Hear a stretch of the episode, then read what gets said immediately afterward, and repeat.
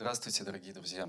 Меня зовут Александр Бакин, я заместитель руководителя отдела образовательных программ Ельцин-центра. И сегодня у нас очередная, вторая по счету лекция курса, который мы начали в январе с Нового года, который называется «Горизонтальная страна 2020».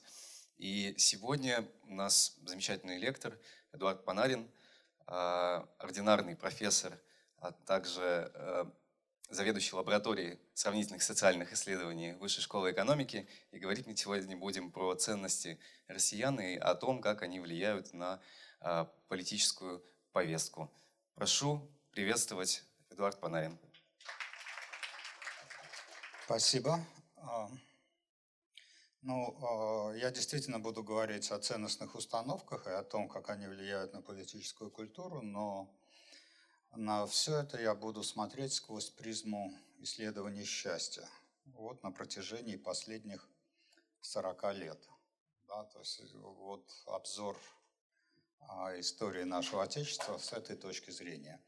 Почему а, стоит исследовать счастье?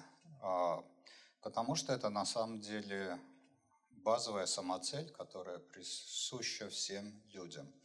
Все хотят быть счастливыми, никто не хочет быть несчастными. И вот в экономической науке очень часто приоритет дается материальным факторам, и экономисты исходят из такой модели экономического человека, который максимизирует выгоды, минимизирует издержки. Но на самом деле а, материальные факторы, ну, ну, деньги, это э, не является самоцелью. Люди ищут деньги только в том случае, если деньги помогают им быть счастливыми. А это бывает не всегда. И э, вот э, оказывается, что существует ряд нематериальных факторов, которые тоже влияют на то, счастлив или несчастлив человек. И некоторые из этих факторов являются идеологическими факторами. И вот о них я и хотел бы сегодня поговорить. Ну, а, моя лаборатория представляет а, в России а, международный большой проект «Всемирное исследование ценностей», который появился в 1981 году и сейчас охватывает уже более чем сотню стран мира. И раз в пять лет этот проект проводит большие опросы во всех странах, которые являются частью проекта. А, большая анкета, и эти данные находятся в свободном доступе на сайте проекта, который вы видите здесь.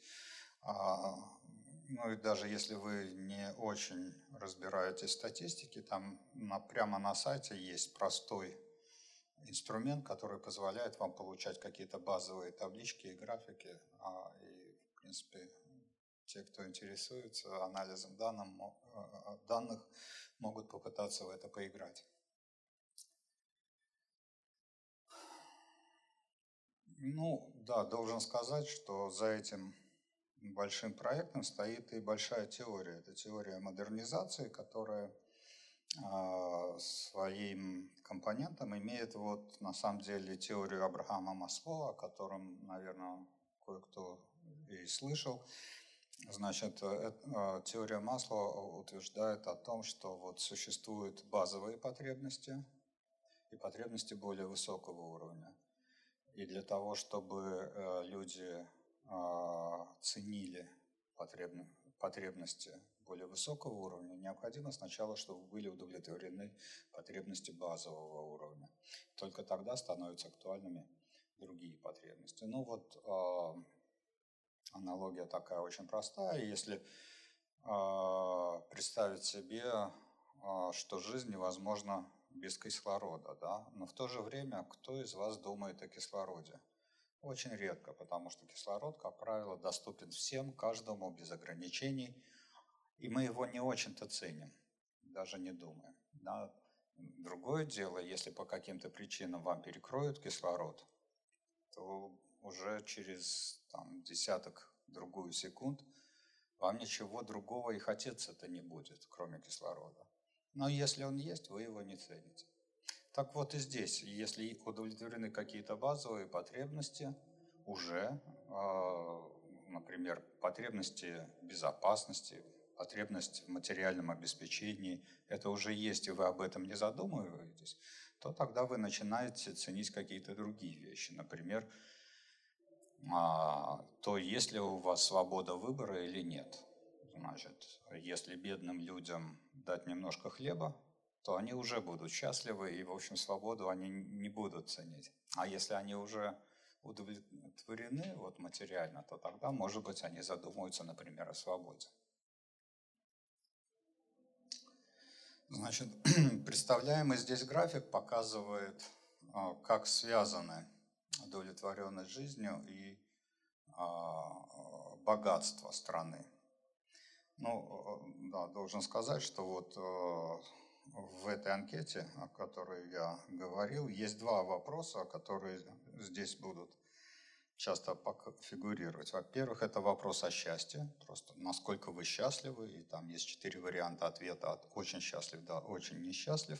Это простой вопрос, который отражает эмоциональное состояние человека в данный момент, и это более или менее понятный вопрос, на него легко отвечают и другой вопрос, скажите, пожалуйста, насколько вы удовлетворены своей жизнью в целом? И этот вопрос, э, он, может быть, охватывает более долгую перспективу, то есть люди имеют ее в виду, когда отвечают на этот вопрос.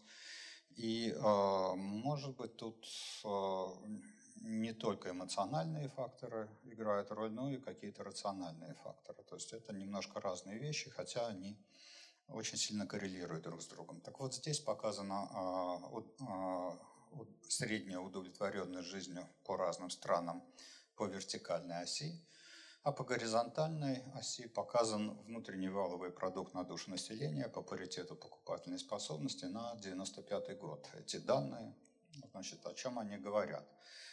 Ну, во-первых, а, вот эта толстая кривая сплошная – это регрессионная линия, которая как бы суммирует это распределение. Мы видим, что она не линейна, что, в общем, на самом деле легко интерпретировать, потому что если страна очень бедная, и ее благосостояние чуть-чуть повысить, то тогда ее счастье или удовлетворенность жизнью в этой стране возрастет очень значительно. А если эта страна уже достаточно богата, то а, дальнейшее увеличение а, богатства, оно не так уж и сильно прибавляет счастье. Это первый момент, который нужно зафиксировать. Это, в общем, понятно, да, то есть, скажем, если вы абсолютно нищий человек и вам дать, ну, условно говоря, там, миллион рублей, то вы будете вне себя от счастья. А если у вас уже в банке 10 миллионов рублей на вашем счету лежит, и вам добавить еще 1 миллион, это приятно, безусловно, но это не вызовет такой эйфории, как когда а, у вас денег совсем нет. Поэтому а, деньги важны тогда, когда их не хватает, как и кислород. Значит, люди ценят того, то, а, чего им не хватает. Значит, второй интересный момент – на который я хотел обратить внимание в этом графике, это то, что даже ну, таком, на не очень высоком уровне богатства, если а, посмотреть, то очень сильный разброс по счастью. Какие-то страны выше регрессионной линии, какие-то страны ниже регрессионной линии. Причем это распределение тоже не случайно. Если мы посмотрим, то вот здесь вот наверху находятся страны Латинской Америки, а внизу, ну это ситуация опять же на середине 90-х годов, находятся постсоциалистические или посткоммунистические страны Европы. То есть получается, что за одни и те же деньги а, в Латинской Америке люди получают гораздо больше счастья, чем там а, русские на свои рубли или украинцы на свои гривни. А, и это тоже интересная загадка, которую я хотел бы объяснить, но чуть позже. А, если посмотреть на то, как а, меняется счастье на, э, протяжении разного периода времени, то мы видим, что ну, вот наверху Швеция и Соединенные Штаты, и там э, удовлетворенность жизнью ну, меняется очень слабо, может быть, э, с каким-то вот понижением в Соединенных Штатах, э, но, в общем, по сравнению с Россией, которая вот внизу, у нас вот такие американские горки. Резко вниз, и низшая точка это где-то вот середина 90-х годов. Потом вот какое-то восстановление, ну и потом так, а, может быть, какая-то стагнация после 2008 года. И а, ну, если посмотреть вот на эту динамику по России, то, в общем, хочется ее сразу же связать с материальными факторами, потому что действительно а, ну, в позднесоветский период, а, за исключением, может быть, пары лет при Горбачеве, экономическое положение ухудшалось, это было очевидно все большему и большему проценту населения. А после распада Советского Союза и вот начала таких радикальных реформ ситуация изменилась очень сильно к худшему, то есть экономика страны упала где-то на 40%, это больше, чем во время Второй мировой войны, когда значительная часть нашей страны была оккупирована немцами. Вот. А, ну а потом мы знаем, что с конца 90-х годов и где-то до 2008 года у нас шло быстрое экономическое развитие. Вот. И мы видим, что более или менее как раз в этот период восстанавливается а, удовлетворенность жизнью у российского населения. Но на самом деле тут картинка не такая простая, хотя ну, понятная.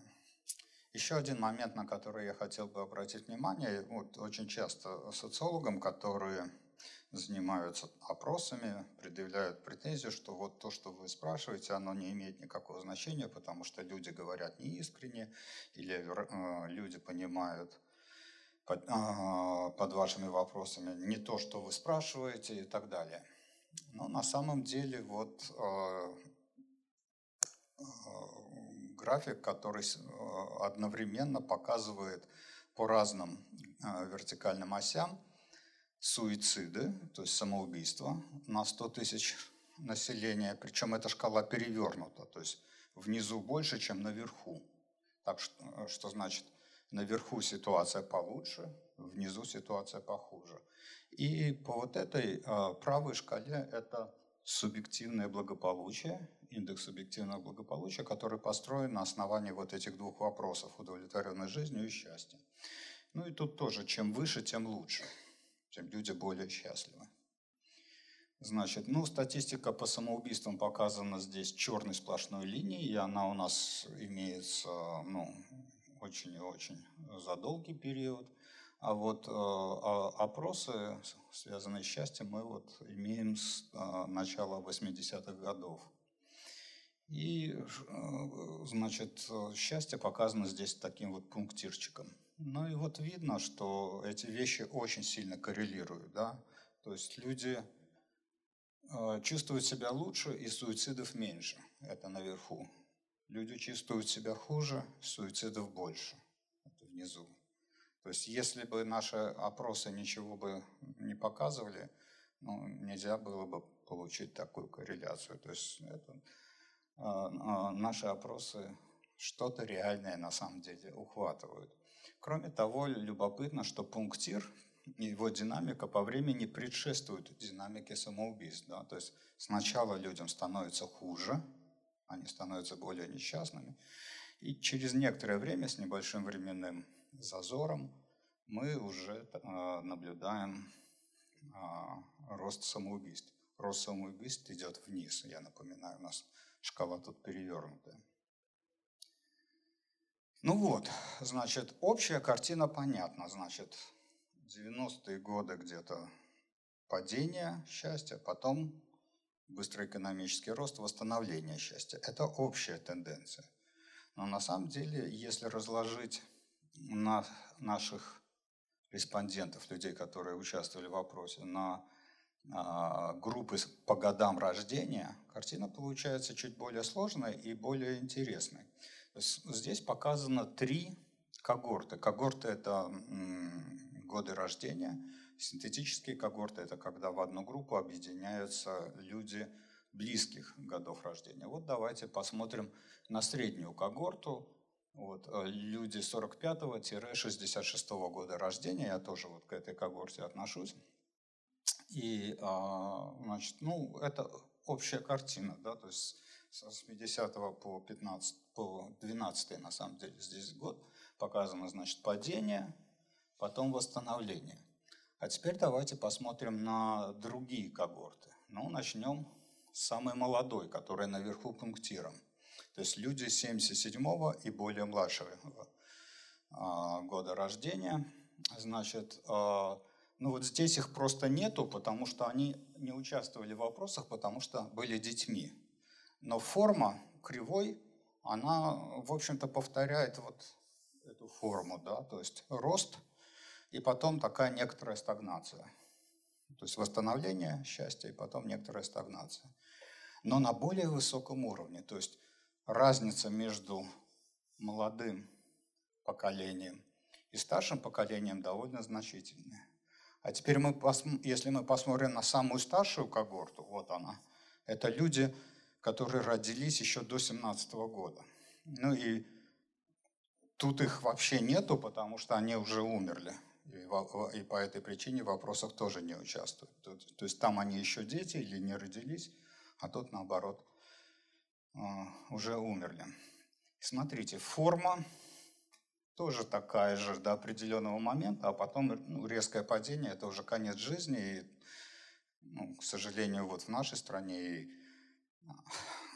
некоторых других восточноевропейских стран, скажем, в Украине, ситуация со стариками очень тяжелая, особенно если посмотреть там на ситуацию середины 90-х годов. Да? То есть социального обеспечения как такового нету, значит, дома престарелых настолько ужасные, что туда лучше не сдавать их.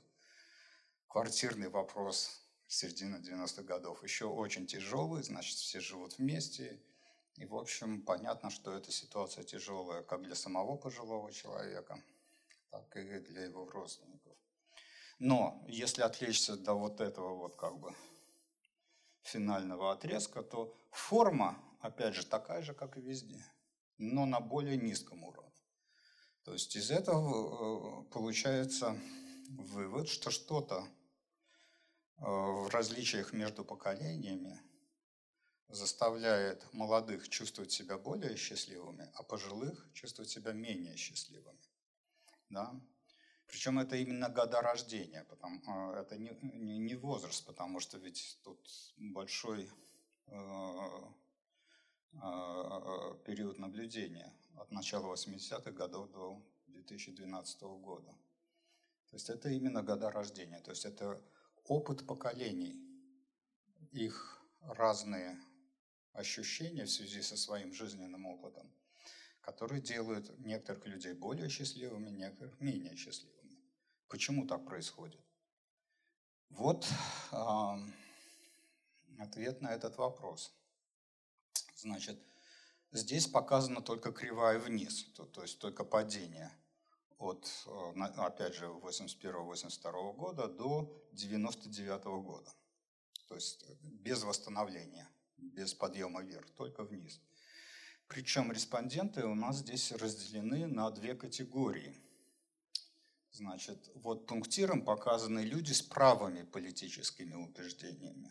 Правые политические убеждения – это что? Это Значит, люди, которые считают, что государство в экономику вмешиваться не должно, значит, что каждый сам за себя, сколько заработал, столько получил, перераспределять значит, доходы не нужно.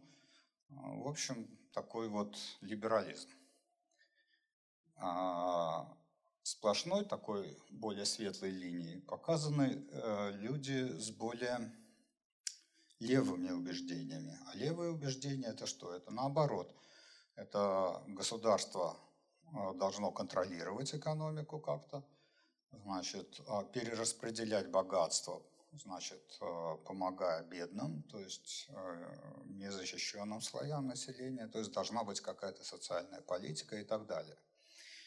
И вот смотрите, вот, значит, 89 год, значит, вот 91 год, как бы, когда мы смотрим сюда, это еще советская система.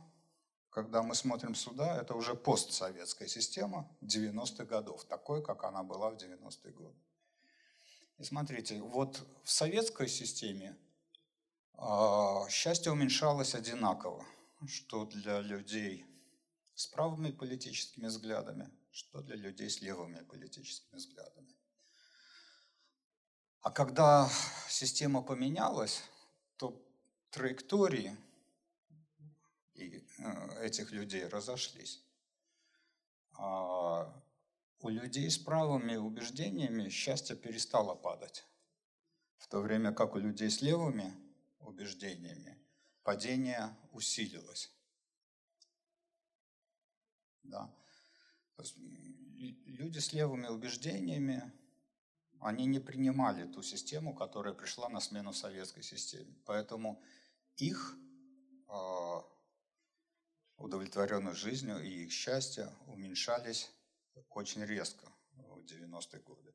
Люди с правой а, политической ориентацией, ну, они тоже, наверное, испытывали какие-то сложности и трудности, но они считали, что страна движется в правильном, в правильном направлении, поэтому э, они э, были, ну, во всяком случае, у них не ухудшалось сильно а, их уровень благополучия. Он не увеличивался, но при этом и не уменьшался.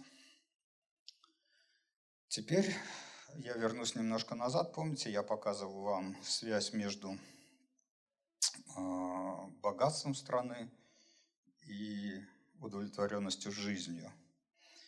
И а, вот здесь а, мы попытаемся ответить на вопрос о том, почему Латинская Америка счастливее. То есть на свои там песо и реалы в Латинской Америке люди получают больше счастья, чем люди в постсоветских и других посткоммунистических странах. Значит, а, вот здесь вот а, горизонтальная линия показывает корреляцию между религиозностью и индексом субъективного благополучия. То есть а, вот Здесь линии обведены лати, латиноамериканские страны. И здесь оказывается, что корреляция между религиозностью и субъективным благополучием положительная. То есть это означает, что в Латинской Америке те люди, которые более религиозны, они при этом еще и более счастливы. Если же посмотреть вот на пунктиром обведены посткоммунистические европейские страны, то тут оказывается, что корреляция вот где-то на нуле. То есть э, религиозные люди в России и в других посткоммунистических странах не являются более счастливыми, а, чем нерелигиозные люди. То есть религия в Латинской Америке как-то помогает счастью, в наших странах она не очень помогает счастью. Это интересный момент. И, кроме того, нужно также отметить, что ну, за советский период все-таки наша страна в основном стала ну, не очень религиозной. Да? То есть, ну, да, большинство населения вопроса говорит, что православные, но для них это означает что-то такое культурное. Печь блины на масленицу вот сейчас, или там, может быть, на Пасху сварить яйца – но ходить в церковь регулярно, исповедоваться, причащаться, как положено, это делает очень и очень небольшой процент населения. То есть страна по преимуществу нерелигиозная. Ну, есть исключения, там в Чеченской республике, например, религия играет очень важную роль, но это исключение. А правило то, что у нас ну, уже, уже религия не очень-то а, важна для населения в целом. И отсюда может быть и вот эта разница. Латинская Америка при том же уровне материального благополучия несколько, даже не несколько, а значительно более счастлива, чем посткоммунистические страны. Значит, религия помогает жить, потому что если жить тебе тяжело, это создает неприятную такую психологическую ситуацию незащищенности. Но если при этом ты веришь в то, что высшие силы на твоей стороне, если ты ведешь себя правильно, то высшие силы тебе будут помогать, то в такой ситуации жить уже немножко легче, потому что ты в мире не один, ты более защищен. Ну и плюс еще там в Латинской Америке довольно плотные социальные связи, значит, люди э, больше друг с другом общаются, дружеские связи и родственные связи там довольно крепкие и сильные. У нас же вот в процессе индустриализации еще в советское время вот как бы традиционные социальные связи немножко распались, и люди более атомизированы, каждый сам по себе. И э, это тоже, а, и особенно в 90-е годы, когда э, старые коммунистические нормы уже совсем распались, а новые еще не образовались, непонятно, как жить, что такое хорошо, что такое плохо, что объединяет людей, тоже непонятно. Так что вот, а, это, пожалуй, ответ на вопрос о том, а, из чего происходит различие между Латинской Америкой и посткоммунистическими странами в 90-е годы. Ну вот, индекс благополучия состоит из двух компонентов, из двух составляющих. Во-первых, это а, счастье, и здесь динамика ответов на вопросы о счастье показана сплошной линией, это по России. И а, вопросы о, а, об удовлетворенности жизнью в целом. Эти, а, эта динамика показана пунктирной линией. И мы видим, что вообще эти э, данные ну, очень связаны между собой, коррелируют сильно, но, что любопытно, после 2008 года они расходятся. Значит, что произошло в 2008 году? С одной стороны, у нас а, прекратился период быстрого экономического роста. То есть между 1999 и 2008 годом у нас экономика росла там больше, чем на 6% в год, и жить становилось с каждым годом все лучше и лучше. Это прямо на глазах жизнь менялась. А в 2008 году это прекратилось. Но зато в 2008 году у нас случилась а, небольшая, но победоносная война с Грузией. И а, получилось так, что а, людям показалось, что период долгого геополитического такого отступления и поражения прошел. Вот мы бросили перчатку в лицо Соединенных Штатов. Соединенные Штаты ничего сделать на самом деле не смогли, утерлись, мы одержали победу.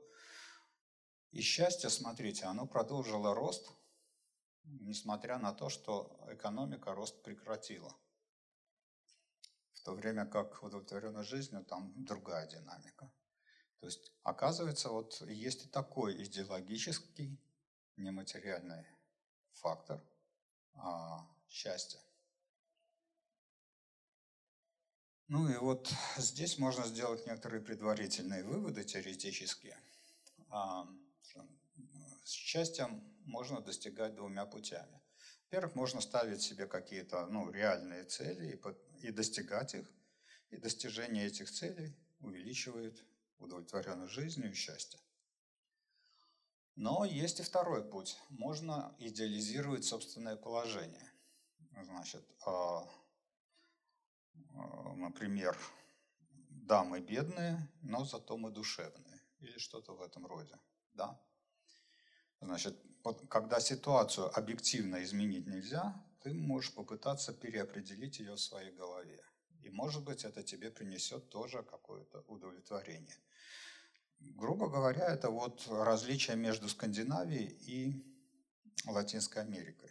Значит, э, о скандинавских странах, там Швеции, Дании, других я не упоминал.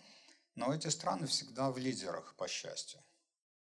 С другой стороны, Латинская Америка где-то так же, на таком же уровне счастья почти что, как и Скандинавия. Но очевидно, что, к счастью, они идут вот этими очень разными путями. То есть в Скандинавии, во-первых, высокий уровень а, материального благополучия, религиозность при этом крайне низкая. А, что еще интересно насчет Скандинавии, это то, что социальное неравенство довольно низкое. То есть там как бы работает такая перераспределительная система. Фактически это ну, такой вариант социализма. Значит, а, высокий степень эгалитаризма, там дети миллионеров и дети рабочих ходят в одну и ту же школу, потому что это просто очень хорошая школа, а это публичная школа, не частная. И такой, как бы вообще мораль в Скандинавии такая, что ну, не надо выпендриваться, не надо показывать, что ты лучше других.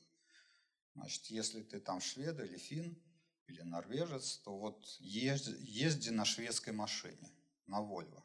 Значит, Феррари ты себе не покупай, не показывай, что ты крутой. Значит, если э, хочешь, вот там во Франции, построй себе замок, держи там Феррари, а у себя дома вот езди на отечественной машине. Значит, это тоже как бы способствует тому, что э, уровень счастья в Скандинавии довольно высокий. Но и в Латинской Америке, где высокое социальное неравенство, где высокий уровень бедности, уровень счастья тоже довольно высокий, но уже вот по другим причинам, о которых я вам говорил. Религиозность, плотные социальные связи и вот э, результат. Так вот, как вообще можно идеализировать собственное положение. Можно через религию, как в Латинской Америке, или как у нас в Чеченской Республике. То есть на самом деле вот, не только даже в рамках Российской Федерации, но и в рамках постсоветских стран, если посмотреть на исламские республики, они, опять же, на удивление счастливы, если учитывать их уровень материального благосостояния. Но, как я уже говорил, для России в целом этот путь, наверное, не очень подходит, потому что Россия не очень религиозная страна. Значит, какая еще может быть идеология? Национализм. Вообще спектр идеологии, он не очень разнообразен. Какие бывают идеологии? Вот левые, коммунизм, там, социализм. Правые, либеральная вот идеология. Ну вот в коммунизм у нас уже э, был не так давно, сильно разочаровались. Либерализм тоже был не так давно и тоже сильно разочаровались. Значит, остается, наверное, только какая-то консервативная идеология. Ну, вот, консервативные идеологии бывают либо в религиозном, либо в национальном варианте. Ну вот, э, э, для России, с моей точки зрения, более вероятен вариант национальный, скорее, чем религиозный. Хотя в Чеченской республике еще кое-где вполне религия работает. Значит, коль скоро э, я заговорил о национальном варианте, то тогда надо посмотреть, как менялась, э, например, гордость страной в Российской Федерации. Значит, вот график, который здесь показан, а, одновременно показывает долгосрочные и краткосрочные изменения. Краткосрочные изменения – это от 1999 до 2017 года. Ну, вот это фактически путинский период. Последние данные у меня, мои собственные, это декабрь 2017 года. Значит, и э, моменты опроса показаны разными цветами, вот как в радуге, от красного до фиолетового. Значит, красный – это 99 год, Фиолетовый – это 2017 год. И чем выше, тем э, гордость за страну больше. И мы видим, что в принципе, вот если смотреть, то общая тенденция от красного к фиолетовому, значит, за путинский период гордость страной повышается. Но кроме этих изменений, во времени. Тут можно посмотреть также и долгосрочные изменения, потому что здесь мы э, смотрим на э, когорты, на респондентов разных годов рождения, начиная там еще от 20-х годов и в последнем опросе даже там захватываем уже людей 90-х годов рождения. Значит, и э, тут довольно любопытная картина наблюдается. Вот если посмотреть на опрос 99 года, красную линию, мы видим, что люди старшего поколения довольно сильно гордились своей страной. А люди, скажем, моего поколения, ну вот, скажем, 60-й год, если взять вот здесь вот, 60-й год, и провести вот так вот вертикальную линию, то это как бы люди 60-го года рождения в разные моменты времени. Да, как они себя чувствовали по отношению к стране. Так вот, люди моего поколения, значит, в 99 году, красная линия, совершенно не гордились страной по сравнению с людьми старшего поколения. Те тогда довольно сильно гордились своей страной. Хотя, как вы помните, именно э, люди старшего поколения были не очень счастливы, да, потому что ну, они были воспитаны еще в той советской системе, которая говорила о том, что должна быть социальная справедливость, государство там должно сохранять роль в экономике и так далее, и так далее. Ну, они не были очень счастливы вследствие этой системы, но при этом они помнили страну, которая выиграла в Великой Отечественной войне, которая запустила первого человека в космос, и они страной гордились. А люди, вот скажем, моего поколения, которые все-таки уже войну не видели и Гагарина так помнили слабо, а, обращали внимание на то, что наша страна по сравнению со странами Запада сильно отстает в уровне жизни, в передовых технологиях так далее. И поэтому своей страной не сильно гордились.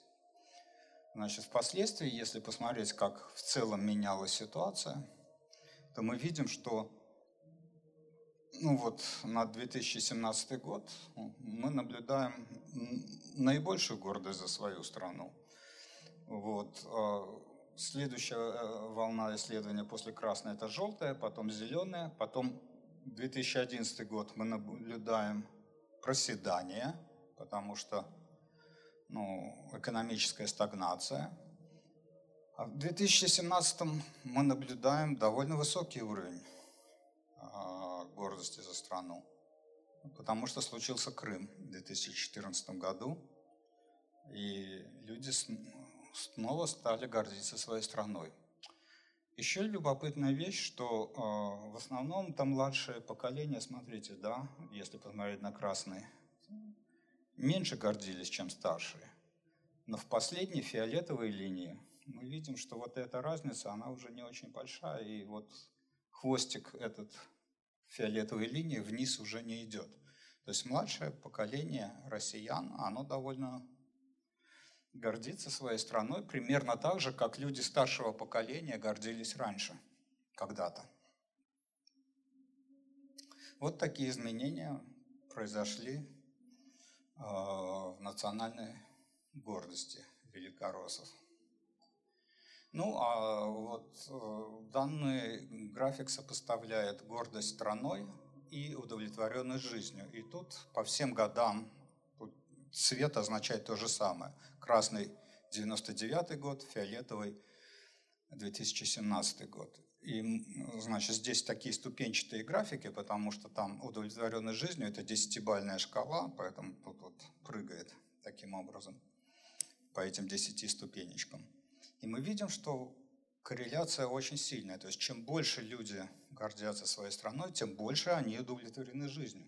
То есть это на самом деле тоже довольно сильный фактор э, счастья и удовлетворенности жизнью. Единственная слабоватая корреляция вот здесь вот – в красной линии, где нету такого поступательного движения вверх, в отличие от остальных линий. Почему? Потому что вот как раз в 99 году старшее это поколение гордилось своей страной, но при этом было несчастливо. Поэтому здесь корреляция оказывается слабее по сравнению со всеми остальными годами опроса. Продолжим теперь разговор о национальной идеологии, какой она может быть. Дело, дело в том, что национализм, он тоже может быть разный. Значит, и важно а, относительно кого формируется эта национальная идентичность. Как правило, национализме всегда бывает какой-то другой, значит, который чужой. Значит, это вот здесь мы, а здесь не мы, потому что вопрос идентичности – это вопрос о границах. И вот каким образом и относительно кого пролегают это, эти границы. И вот в постсоветское время, ну, в отличие от многих других стран постсоветских, Российская Федерация испытывала кризис идентичности, потому что у русских э, идентификация была связана с Советским Союзом в целом. Вот, может быть, люди старшего поколения помнят песню «Мой адрес не дом и не улица». Да, «Мой адрес Советский Союз». А вот в национальных-то республиках там как раз в советское время вызревала своя собственная национальная идентичность, а вот в Российской Федерации нет. И там особенно период начала, середины 90-х годов, был разброд и шатания, и вот кто такой россиянин, россиянин это русский или не русский, значит, что такое и, и как. И вот э, складываются два возможных чужих, относительно которых можно построить национальную идентичность. С одной стороны, это вот мигранты-мусульмане, которые там приезжают с Кавказа, либо из Средней Азии, Значит, и вот э, в России во многих городах, сначала малых, наблюдались такие этнические столкновения, беспорядки на этнической почве. Потом они дошли, в конце концов, и до Москвы. В 2010 году были события на Манежной площади. И чуть позже в Бирюлево. Вот. Это а, один возможный вариант. Значит, тогда вот они чужие, и значит, понятно, что мы русские, православные, вот мы какие-то другие, у нас своя культура, не такая, как у них, и значит, мы отделяемся тогда от ближнего зарубежья, значит, устанавливаем какие-то жесткие границы, понятно. Другой возможный вариант – это Соединенные Штаты, которые, ну или Запад в целом, да, относительно которого тоже очень много как бы, негативных эмоций у многих, и тоже это возможный другой кандидат а, на позицию главного чужого, относительно которого формируется новая российская идентичность. И а, вот этот график показывает динамику а, ну, в 2000-х годах отношения к кавказцам показано красной линией, и к Соединенным Штатам. Это показано синей линией. И вот здесь мы наблюдаем любопытную картинку. Потому что, а, если присмотреться, ну, видно, что кавказцам там меньше разброс, по синей линии разброс больше, но, что главное, они зеркалят. То есть, когда к Соединенным Штатам, чем ниже, тем хуже, тем, чем выше, тем лучше. Когда к Соединенным Штатам относятся хуже всего, к кавказцам начинают относиться лучше. И наоборот, когда а, к Соединенным Штатам, допустим, относятся хорошо, к кавказцам относятся хуже всего. То есть наблюдается отрицательная корреляция. И э, я полагаю, что это не случайно, это не совпадение, а это из-за того, что а, в зависимости от, от того, какую идентичность мы выбираем, значит, это влечет за собой совершенно разные политики, как в области внешней политики, так и в области внутренней политики. Скажем, если мы заинтересованы в евразийской интеграции, или если мы а, заинтересованы в том, чтобы притекала сюда рабочая сила из ближних стран ближнего зарубежья, то как мы можем это самое объявлять чужими вот этих э, мусульман-мигрантов, да? А, тогда, может быть, э, э, если для нас евразийская интеграция важна, проще объявить Соединенные Штаты или Запад в целом главным чужим, тогда с Америкой можно напугать не только там чеченцев, но может быть даже узбеков, и тогда мы оказываемся по одну сторону баррикад, и у нас здесь начинается какая-то евразийская интеграция, ну а там, да, на внешних, э, на дальних поступах у нас конфронтация.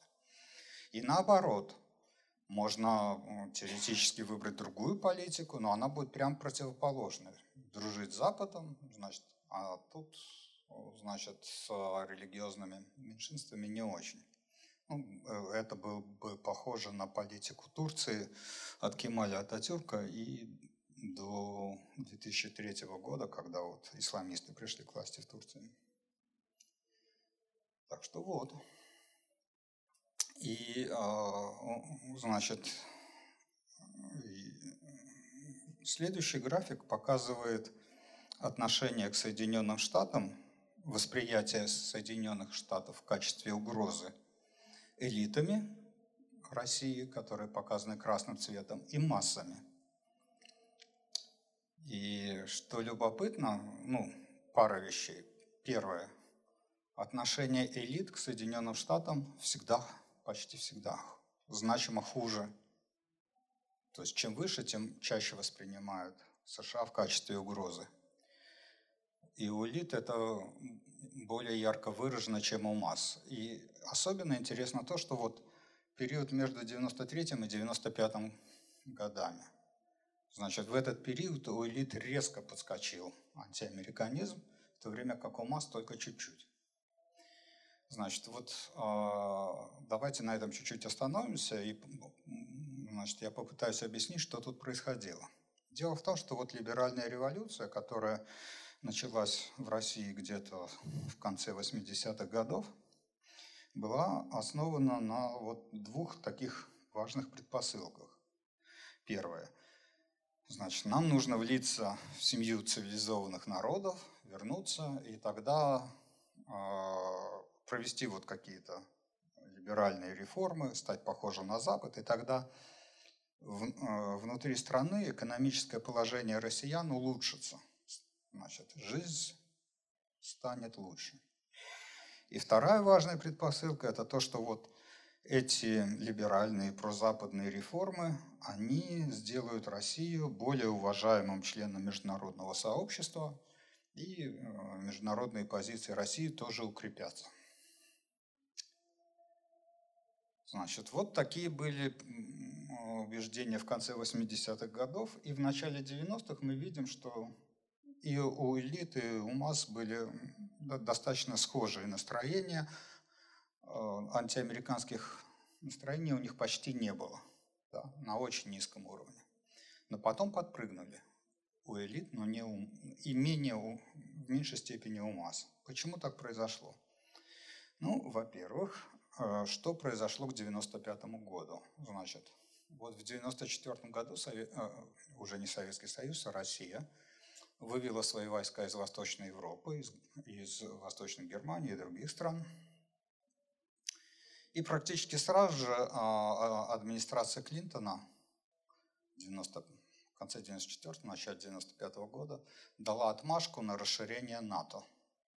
Но фактическое расширение НАТО произошло в конце 90-х годов, но отмашку, как бы на подготовку, на запуск процесса значит, был дан в 1995 году. Ельцин вот в 1996 году проводил переговоры, в начале 97-го, прошу прощения, года проводил а, переговоры с Клинтоном, что вот, может быть, не надо, мы очень не хотим, чтобы это произошло, но ничего не получилось. И вот к, э, к середине 90-х годов элиты, во-первых, осознали, что, ну, а международное положение России не улучшается, а скорее наоборот ухудшается в результате вот этих прозападных реформ. Ну и вторая вещь, которая была для элит очевидна, что экономическое положение России тоже не улучшилось, а ухудшилось. Но, значит, поэтому понятно, почему антиамериканские настроения среди элит так подпрыгнули к середине 90-х годов. А почему у масс нет? Тут пара вещей. Во-первых, массы в большей степени зависят от элит в плане информации. А по телевизору, значит, поскольку с Америкой э, разрывать и обострять отношения тогда еще не были готовы, продолжалась информация о том, что мы возвращаемся в семью цивилизованных народов. И вот президент Ельцин говорил, что потерпите еще пару месяцев и станет жить лучше. А, ну и масса, которые не располагают информацией, они зависят от, от той информации, которая им э, предлагается. А элиты были в какой-то степени заложниками своей идеологии, потому что прямо сказать, ой, извините, мы ошиблись, и вот все это мы наворотили зря, они тоже не могли. Поэтому и говорили, что вот, ну, сейчас еще чуть-чуть и будет лучше. Значит, и э, другой момент – это то, что у масс на массовом уровне был другой чужой, был другой раздражитель, вот мусульмане, о которых мы говорили. А для элит он вовсе не был раздражителем, потому что элиты там, с рабочими мигрантами на рынке не конкурируют. Да? Они конкурируют с элитами других стран. Вот. Так что они об этом даже не думали. Поэтому часть как бы негативных эмоций на массовом уровне, она отвлекалась вот на э, противостояние с этническими другими. Ну а потом мы видим, что там э, эти линии начинают довольно э, параллельным курсом следовать. Ну, вот обострение это вот бомбардировка Югославии, Белграда, значит, и потом еще война с Грузией там вот в конце. А спокойный период идет несколько вниз антиамериканизм. Но, в, в принципе, э, у элит он выражен всегда сильнее, чем у масс. Значит, это динамика в 90-е годы. А что произошло потом?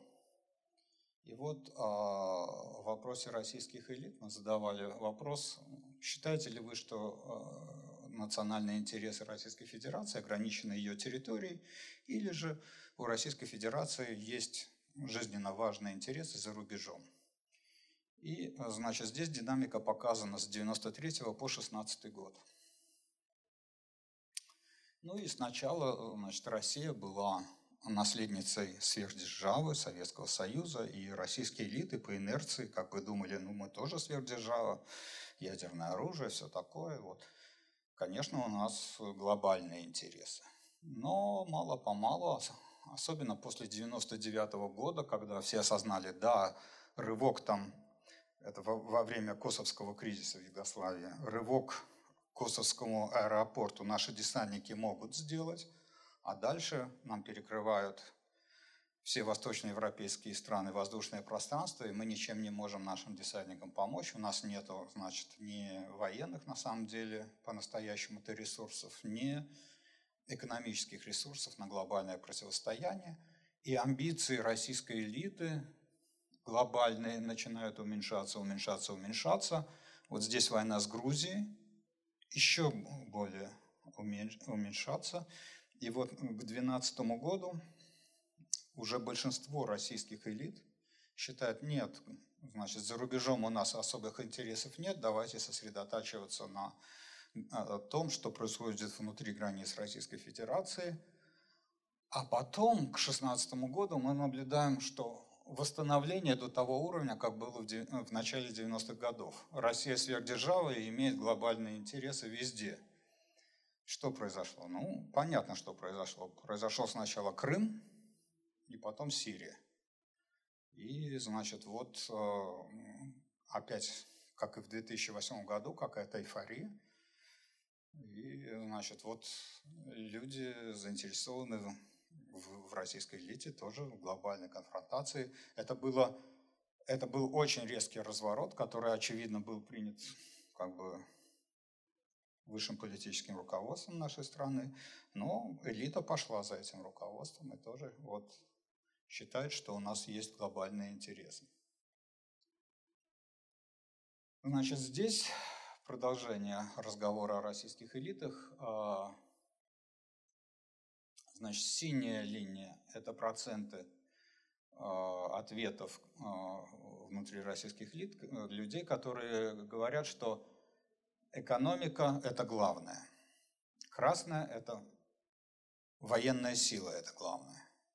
И в начале 90-х годов подавляющее большинство считают, что главное это экономика, а военная сила не главная. Ну, Советский Союз был военной сверхдержавой, но с экономикой у него было не очень хорошо, и это вот привело к такому вот мнению. Да? Но, э, кроме того, опять же, в силу идеологических установок, в том числе и моего поколения, смотрели на мир сквозь розовые очки и верили, что вообще-то мир добрый, хороший, и, значит, нам дадут занять в нем какое-то достойное место. А, но мало-помалу, значит, очень поступательно а, значит, количество людей, которые считают, что главная экономика уменьшается, количество людей, которые считают, что главное это военная сила, увеличивается. И особенно быстрый этот рост – это после 2012 года, то есть Крым, опять же и Сирия. И э, на момент последнего такого опроса, в следующем году мы, или может быть даже в этом году мы еще раз повторим, э, уже большинство представителей российской элиты считают, что военная сила – это важнее экономики. Ну, тоже вот э, за более короткий промежуток от 4 до 16 года, как, какую политическую систему вы считаете наилучшей? Ну вот советская система уже никого как бы не привлекает. Западная демократия, ну есть процент, там 15-20% в разные годы сторонников западной системы. Но, значит, реформированная советская система, число сторонников уменьшается, хотя остается. Нынешняя политическая система, все рост от 2004 до 2016 года. То есть э, это означает то, что в российской элите сейчас происходит консолидация. То есть а, нынешняя политическая система – устраивает все больший процент нынешней российской элиты. Ну и вот здесь а, счастье и удовлет... слева и удовлетворенность жизнью справа по когортам. Опять же, красный цвет 99 год, фиолетовый это 2017 год, по горизонтальной оси год рождения респондента. Что мы видим? Счастье 2017 год самое высокое, а вот с удовлетворенностью жизнью нет. Самое высокое – это 2008 год. 2008 год – это последний год быстрого экономического роста. И это означает, что вот мы пока держимся на эмоциях, потому что, помните, я говорил, что эм, когда отвечают на вопрос о счастье, оценивают свое эмоциональное состояние в данный момент – когда отвечают об, об удовлетворенности жизнью, охватывают более долгий период и думают, может быть, несколько более рационально. Значит, ну вот на декабрь 2017 года люди самые счастливые, но это, видимо, отражение такого вот эмоционального а, состояния, вызванного какими-то геополитическими победами. А с экономической точки зрения все не так хорошо. В 2008 году было лучше. Ну вот на этом я заканчиваю со своей лекцией. Как я понимаю, у нас осталось какое-то время на вопросы и ответы. Все, спасибо вам за внимание.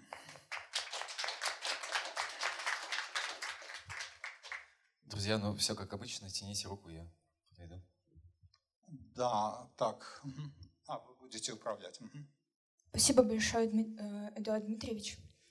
А, вообще, самый первый вопрос, который меня смущал, возможно, я опоздала на три минуты и пропустила, но все-таки, что такое счастье? О чем именно спрашивали социологи людей? Чем оно отличается от удовлетворенности жизнью? И почему счастье включает два компонента? Материальный аспект, идеологические какие-то порядки. А, например, вдруг там поймали человека в момент э, того, когда он был там влюблен, например. Или какие-то душевные у него порывы были, то, что счастье довольно абстрактное понятие, и как оно может оцениваться в количественных данных?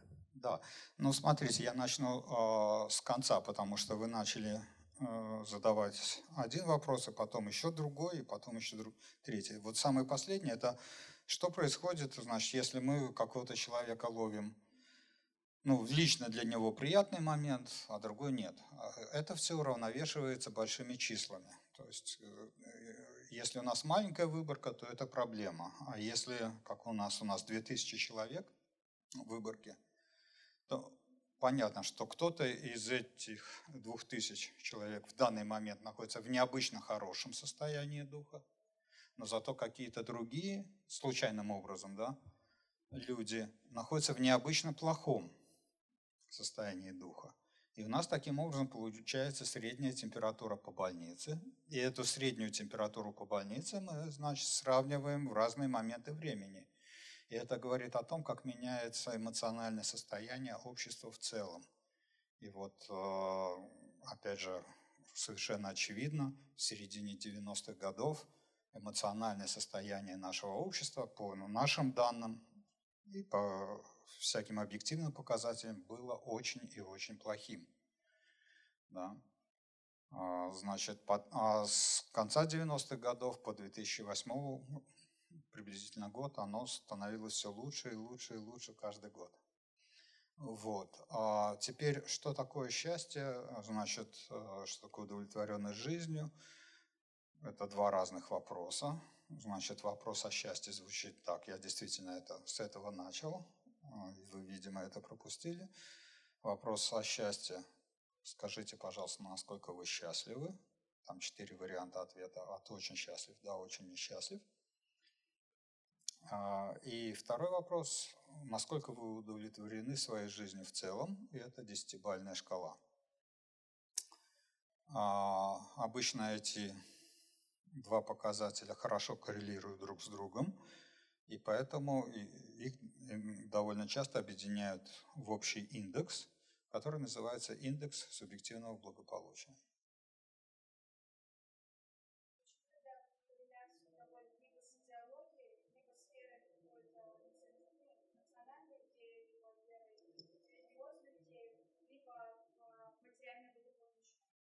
А, но это все разные факторы а, счастья.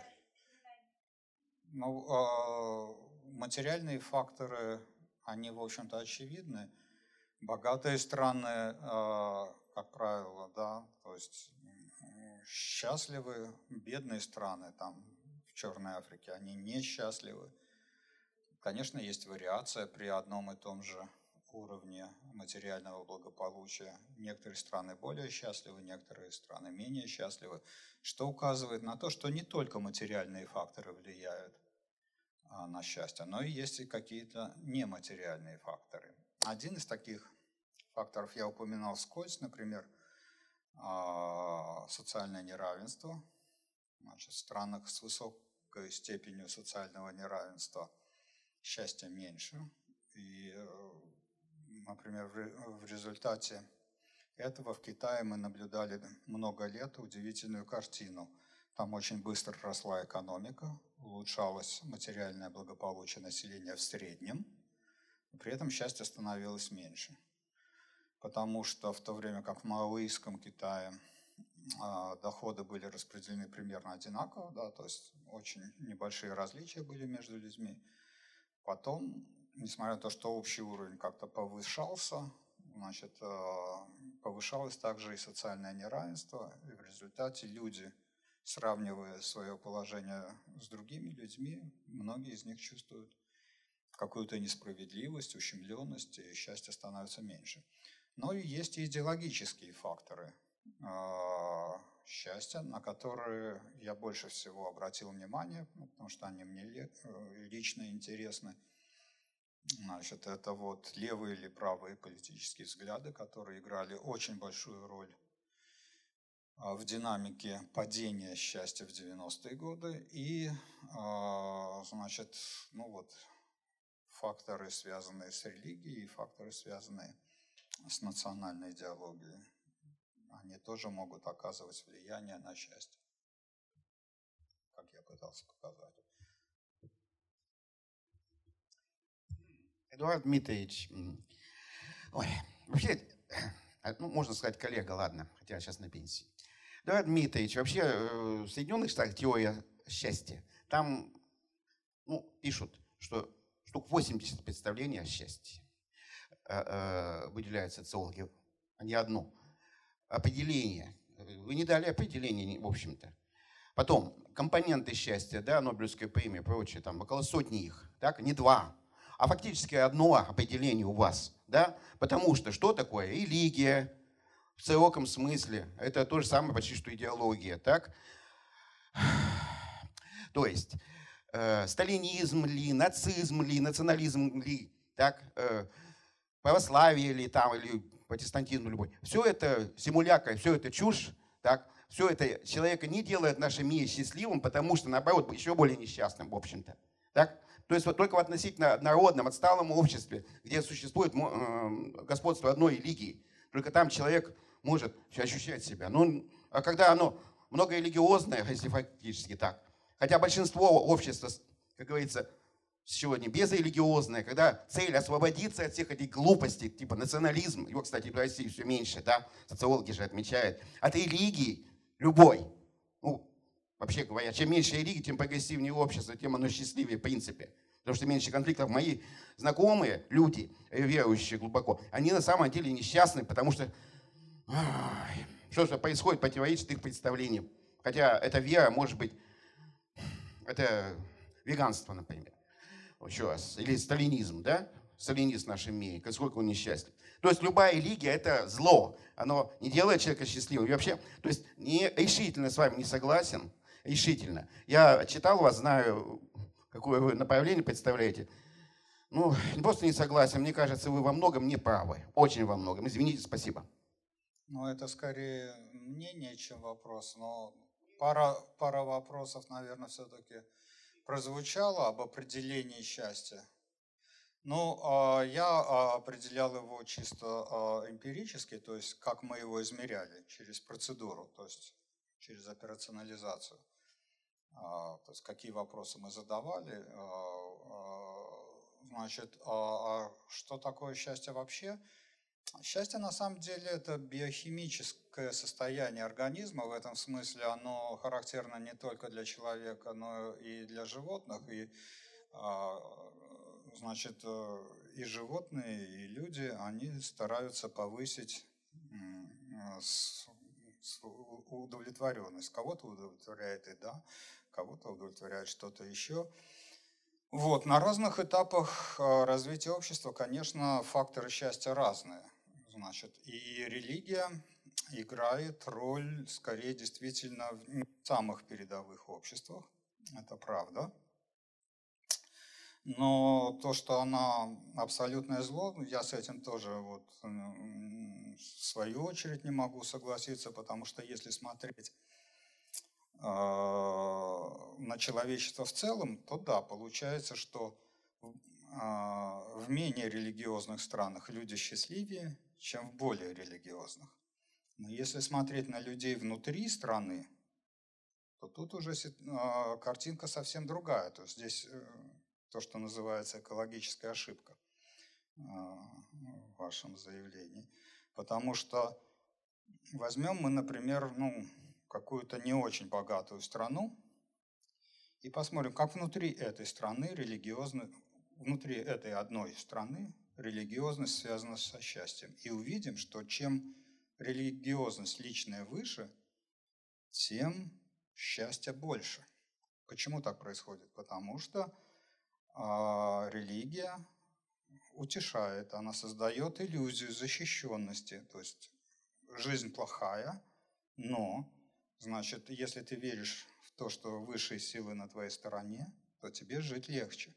Поэтому в таких странах а, религиозные люди счастливее, чем нерелигиозные люди. А если взять какие-то очень богатые страны, то там этот эффект а, очень слабый, или вообще нулевой, но, э, но все-таки не отрицательный, очень редко отрицательный. Значит,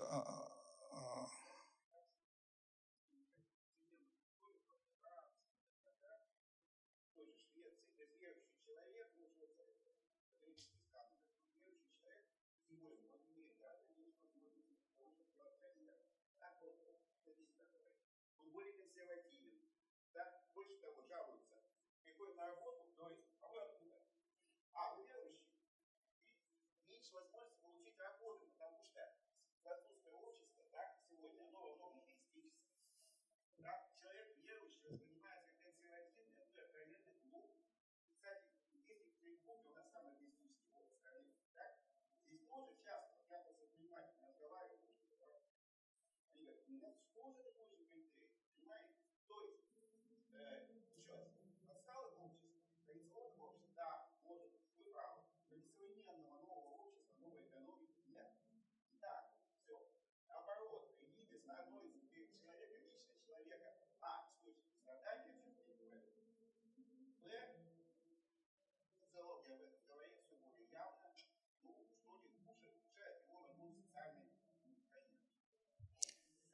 Но а,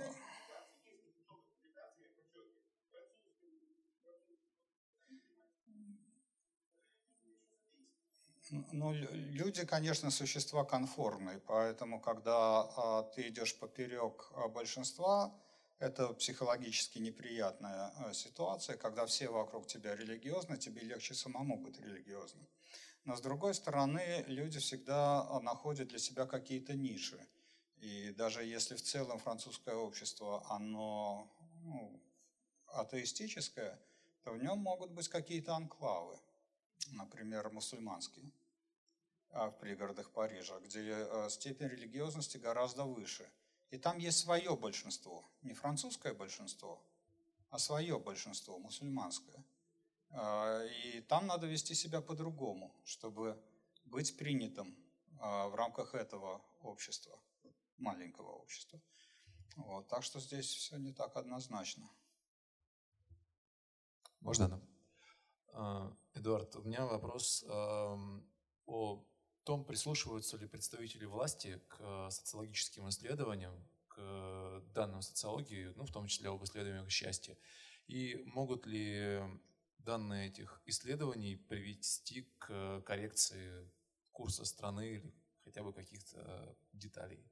Ну, мне кажется, что да. Последнее время а, интерес со стороны правительства к социологическим исследованиям в общем, довольно отчетливо наблюдается. Я вот а, ежегодно участвую в Грушинской конференции в Москве. А, сам я из Петербурга, но вот езжу. Грушинская, ну, Борис Грушин, это вот был такой социолог, который один из первых начал массовые опросы у нас в стране давно-давно. И вот последнее мероприятие, или предпоследнее, которое я посетил, значит, оно меня впечатлило тем, что, во-первых, его открыл а, никто иной, как Кириенко, который а, является зам а, главы президентской администрации, отвечающий за внутреннюю политику. И Практически э, все панели, которые я посетил на этой конференции, там присутствовал либо кто-то из президентской администрации, либо кто-то из профильного министерства. То есть, ну вот, мне кажется, что да, интерес к а, эмпирической социологии э, у правительства есть, он, пожалуй, даже усилился в последнее время. Эти данные, в общем-то, анализируются, и на их основе, значит, да, пытаются в том числе и коррекции, наверное, какие-то делать. Не, не, не так это просто делать коррекцию, потому что страна находится в не очень простой ситуации, но об этом во всяком случае думают. А у меня вот такой вопрос. Значит, религия влияет на счастье, экономика, а, а вот политика как? Ну, например, а, можно быть э, богатым, но несчастливым. Можно быть э, верующим человеком, но чаще всего в религию обращаются люди глубоко несчастные за тем, чтобы найти там успокоение. А вот политика, вот мне так кажется, самое главное чувствовать себя свободным человеком. Вот этот уровень счастья гораздо выше, чем вот эти Ну да, да, да, конечно. А, я соглашусь, наверное, с вами. Но я пытался показать, что вот в 90-е годы, во время падения всеобщего счастья, оно происходило по-разному в зависимости от политических взглядов. То есть, если у тебя были левые взгляды, то еще с большей скоростью ты терял счастье, а если правые, то нет. А, но и вы правы, свобода на каком-то уровне тоже становится важным фактором. То есть, когда тебя контролируют, когда у тебя ощущение, что ну, вот, ты не можешь там шаг влево, шаг вправо Значит, все регламентировано, значит, на работе тебя контролирует начальство, значит, в общественном транспорте кондуктор, значит, а, приходишь только в офис, значит, вахтер, куда по помытому, значит, пошел, а, значит, и так далее. А когда у тебя есть ощущение того, что ты сам контролируешь свою жизнь, конечно, ты счастливее. Но это при прочих равных. И опять же, это зависит от уровня развития как страны, так и от уровня отдельного человека. Ну, допустим, если у человека э, все очень плохо материально, то его свобода будет меньше интересовать. Ему главное выжить, ему добыть корочку хлеба, Вот. А если какие-то базовые хотя бы э, материальные вопросы уже решены, вот тогда свобода начинает играть большую роль. Тогда а, мы наблюдаем, вот скажем, если посмотреть а, протесты в 2011 году, которые были, где они случились?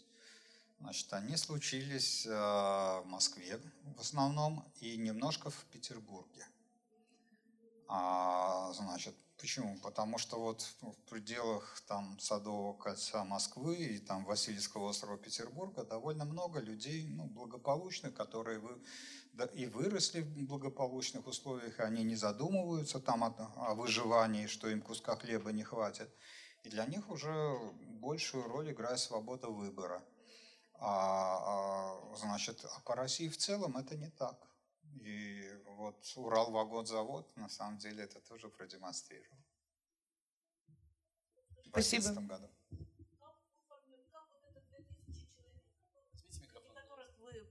Как формируются те две тысячи человек, мнение которых вы нам сейчас представляли фактически? Ну, я понимаю, корреляция и все прочее. И элита. Что подразумевается под этим словом? Ну, давайте опять с конца начну. Значит, э, элита. Э, значит, это исследование, которое началось в 93 году и периодически повторяется. И это не очень большая выборка, не национальная. Но это настоящая элита, то есть это, ну, она делится на 8 групп. Я их все, может быть, сейчас наизусть не, пере, не перечислю, но кто туда входит? Туда входят э, депутаты Государственной Думы, туда входят представители исполнительной власти, туда входят ну, из президентской администрации, например, люди. То есть они участвуют в вопросах? Да, это такие непростые опросы. Это очень непростые опросы. А, значит, это силовики из центральных управлений. Это ректоры и э, вузов и директора э, научно-исследовательских институтов, это главные редакторы средств массовой информации, это вот элита. То есть они по любым критериям в любой стране считались бы элитой. Значит, что касается вот этих двух тысяч человек по России, это национальная репрезентативная выборка, то есть это ну, люди из географически более или менее разбросаны, да, то есть и к тому же эта выборка стратифицирована по возрасту и полу, так чтобы ну, отражать а, а, структуру населения России. Вот вам не, не кажется, извините, сейчас я дам, э, не кажется, что вот провинциальные небольшие города, у них, наверное, вообще уровень счастья не вырос? Вот как это отражается? Ну, а, я не уделял тут а, внимания географическим различиям внутри России, но они на самом деле действительно есть. А, я сейчас занимаюсь большим исследованием, оно не закончено, мы еще не собрали данные по регионам Российской Федерации. Там, ориентировочно где-то у нас должно быть в итоге, может быть, 70 регионов. Вот. Но в 2011-2012 году я собирал э, из девяти регионов, не изо всех, а из девяти регионов Российской Федерации э, информацию. Так вот предварительно могу сказать, что э, если посмотреть на уровень счастья, то оказывается, что не Москва и не Петербург, хотя они самые материально благополучные, но они не являются самыми счастливыми. И в Чебоксарах, например, в Чувашской республике, а, уровень счастья выше, чем в Москве, выше, чем в Петербурге. Хотя люди там живут беднее. Но с чем я это связываю? С уровнем социального неравенства. Оно сильнее в Москве, э, сильнее в Петербурге. То есть э, московский пенсионер теоретически знает, что люди за МКАДом живут хуже, чем он. Но это знание такое теоретическое и какое-то удаленное. А в своей жизни э, люди сравнивают себя с теми, кого они видят. А что видит московский пенсионер? Московский пенсионер видит дорогие автомобили, которые он, конечно, не может купить. Он видит бутики, в которые он тоже стесняется зайти. Он видит кафе, в которых люди там покупают кофе за 300 рублей, который он себе тоже не может позволить. Да, его жизнь намного лучше, чем жизнь пенсионера в Чебоксарах. Но при этом он сравнивает себя вот с другими людьми, и ему от этого сравнения становится плохо. А в Чебоксарах там все люди живут примерно одинаково, и это тоже важное, важное обстоятельство. Ну и э, если посмотреть на, на, какие-то другие вопросы, допустим, готовность сражаться за Россию, самая низкая в Москве. Значит, а, даже в национальных республиках, таких как Чувашия и Татарстан, больше людей, которые готовы сражаться за Россию, чем в Москве. Значит, потому что там, с одной стороны, вот это социальное неравенство, оно подрывает социальное единство, да, то есть чего я должен вот за этих богатеньких идти. А с другой стороны, а, там много людей, которые ну, относительно благополучны на самом деле, и эти благополучные люди тоже не готовы а,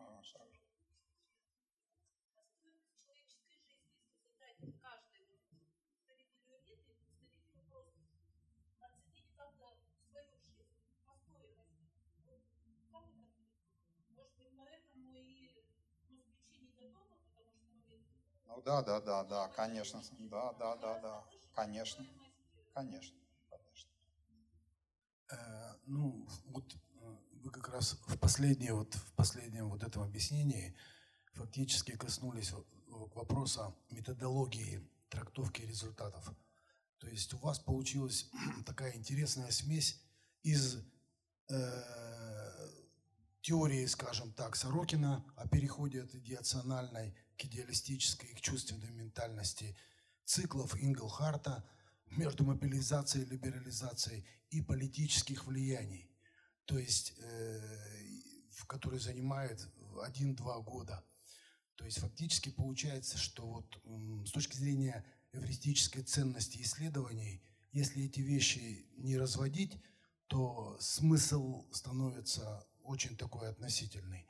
Ну и базовая методологическая основа в виде теории мотивации Маслоу, она фактически опровергается вами же, когда как только дело касается стран, находящихся на другом историческом, так сказать, периоде, от Латинской Америки до Китая, э, сама эта мотив, мотивационная пирамида построена в условиях чувственной ментальности, она уже не работает. То есть как только мы переходим минимальный уровень благосостояния, который, кстати, достигнут уже на глобальном уровне, тогда вступают в действие другие механизмы, ну, в том числе и этнопсихологические. То есть я к тому, чтобы,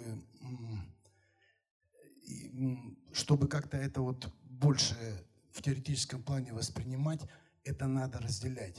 И тем более, что в России это очень иллюстративная ситуация когда в течение одного века мы перешли от традиционного к идеологическому, и теперь вот переходим, так сказать, э, к модерновому обществу западного типа. Ну, что сказать, действительно явление очень сложное, на него одновременно влияют э, разные факторы. Да, то есть объяснить это каким-то одним единственным фактором или одной единственной теорией сложно. Впрочем, то же самое наблюдается и в физическом мире. Если мы, а, а, допустим, объясняем движение планет, то, конечно, вот притяжение Солнца – это как бы вроде бы важный фактор, но это не единственный фактор, потому что планеты влияют еще друг на друга.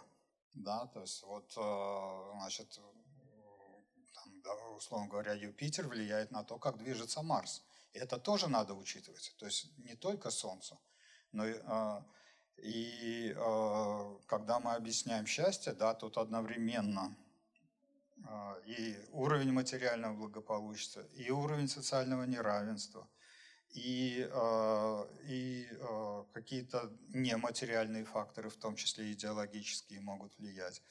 И свобода выбора, все это одновременно влияет на общество в целом. Картина чрезвычайно сложная, и ее можно Э, на самом деле разделять, вот как раз в таких исследованиях, но это строить регрессионные таблицы. А, значит, что я на самом деле тоже делаю, но я просто не был готов а, в этой лекции популярной, значит, показывать вам сложную математику. Но вкратце ответ такой, да, конечно, и, и национальная гордость влияет, и эконом, экономика влияет, и уровень там, здоровья, о котором я на самом деле не говорил, а, влияет на то, счастлив человек или нет. Множество факторов. Их все можно попытаться учесть и, и разделить в сложной, эконом... Э, в сложной а, математической модели. На самом деле я этим тоже занимаюсь, просто я этого не показывал здесь. Вот. А то, что общество наше находится в таком переходном состоянии, это тоже верно. Причем а, сама Россия, она очень неоднородна. То есть в рамках России можно выделить а, островки какого-то постмодерна, там, в пределах Садового кольца Москвы, например. А можно в то же время указать на территории, где до сих пор большую роль играют родоплеменные отношения – такие тоже у нас территории есть. Э, есть э, территории, ну, связанные с индустриальным этапом модернизации. Вот. Россия – это очень и очень сложное общество. Э, друзья, я просто объявлю, что еще у нас не так много времени, где-то 2-3 вопроса еще. Мне кажется, предыдущий вопрос был достаточно очень конкретен в плане методологии Существует разное количество понятий счастья, той же самой национальной гордости, тоже существует разное количество понятий, они историчны, и существуют разные концепции. И когда смешиваются в одном исследовании разные концепции, разные подходы, э, это вырастает в гибрид. И мне кажется, сейчас даже нет у нас особых в сознании, в обыденном сознании политическом, у людей нет особых порядков, нет особой системы идеологической, которые бы они придерживались. Нет у нас чисто левых, нет у нас чисто правых. Даже в политических каких-то программах политтехнологи используют различные ценности в одной и той же программе, которые могут друг другу противоречить. И не кажется ли вам, что здесь и, как бы сказать, всеобщая какая-то гибридность этих ценностей, и невозможно уловить как-то понятийно, абстрактно эти ценности. И получается, социологам нужно а, именно в количественных исследованиях тоже делать огромный гибрид из разных методологий, чтобы э, докопаться до сущности, счастлив ли человек э, в конкретном историческом периоде, в конкретном политическом строе или нет.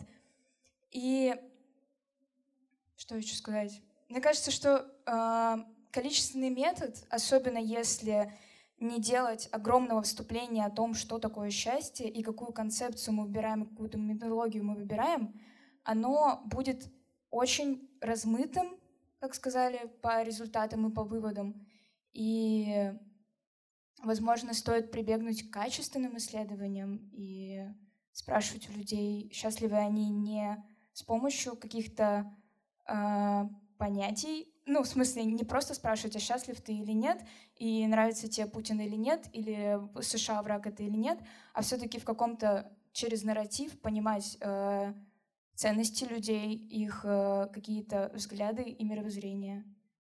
Ну, а, тут вопрос эмпирический на самом деле, значит, и поэтому на него ответить довольно просто.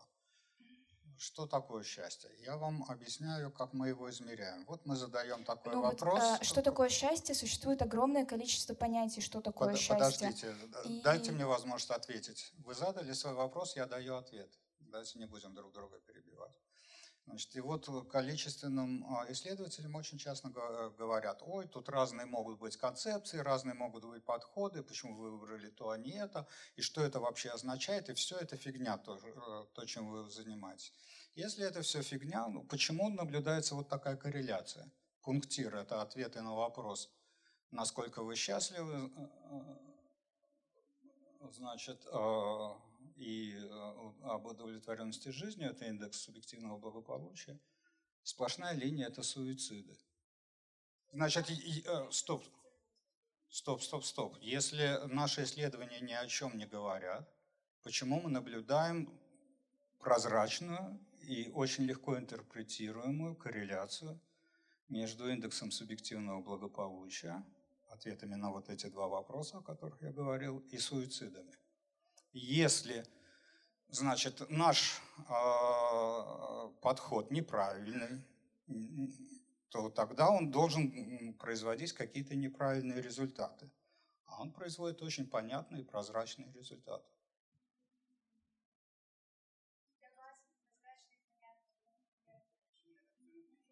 Ну, когда людям плохо, они совершают больше самоубийств. Когда людям хорошо, они совершают меньше самоубийств. Что здесь непонятного? Нет, но вероятность совершения самоубийства будет больше, если у вас есть депрессия. А если у вас нет депрессии, то вероятность совершения самоубийств будет меньше. И на больших числах эта логика работает.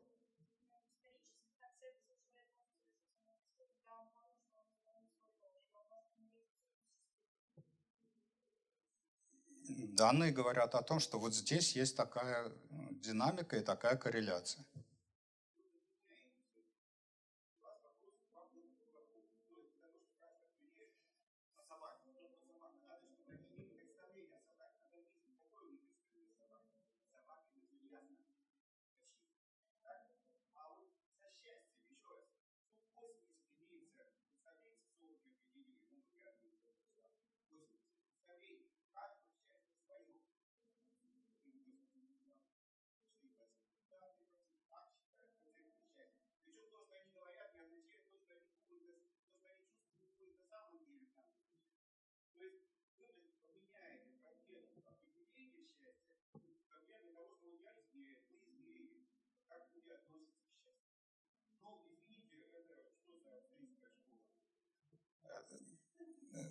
Мы измеряем не то, как они относятся к счастью, а то, а, насколько они чувствуют себя счастливыми или несчастными.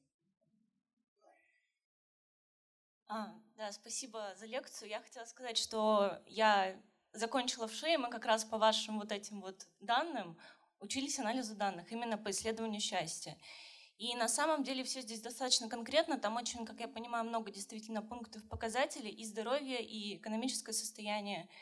И это действительно зависит от исследования, какие из э, факторов э, ну, применять для исследования. То есть где-то это здоровье будет э, рассматриваться. В данном случае политический аспект. То есть э, суть не в том, как определяется счастье, а именно, мне кажется, как человек себя чувствует счастливым или нет. И, соответственно, ну, суть здесь немножечко в другом, мне кажется. То есть если вы, наверное, больше бы каких-то математических регрессионных моделей еще представили, то, наверное, вопросов было бы меньше, но так на самом деле все понятно. Если для тех, особенно кто видел этот датасет большой с э, данными, лично я просто видела по Японии. Так что мне не было вопросов. Да, спасибо. Спасибо, но я боялся, что регрессионные таблицы, ну, они бы, по крайней мере, значительной части аудитории, но были бы не поняты. Это гораздо сложнее воспринимать, чем графики.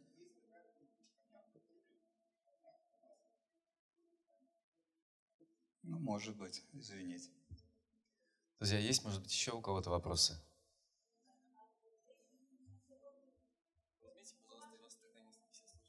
По вашим исследованиям, можно сказать, что наше общество сейчас счастливо?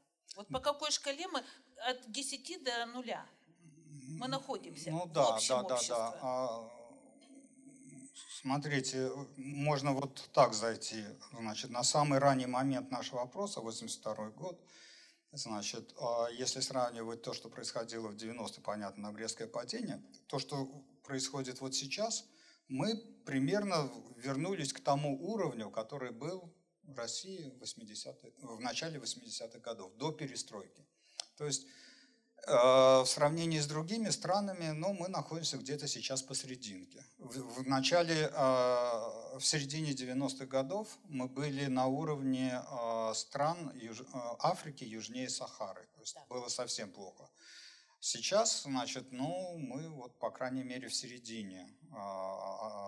И выше нас скандинавские страны, латиноамериканские страны, ну и есть на самом деле даже некоторые восточноевропейские страны, скажем, Польша, То есть где, где выше. Можно сказать, что наше правительство двигается в правильном направлении, и народ становится счастливее. Еще немножко, и мы будем на уровне там Скандинавии. Это, это Вот- вот, ну, я, бы, я бы так не сказал, но, Ну. безусловно, то, что с 99 года по 2008 год произошло очень резкое восстановление счастья, потом оно продолжило рост, но уже за счет вот, не скорее не материальных факторов, а таких идеологических факторов.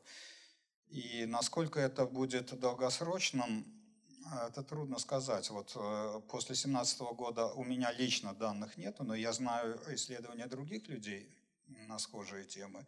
И вот, э, вот у нас в начале 2018 года была пенсионная реформа и другие вот вещи. И кажется, вот этот эффект эйфории от Крыма, от Сирии, он потихонечку выветривается.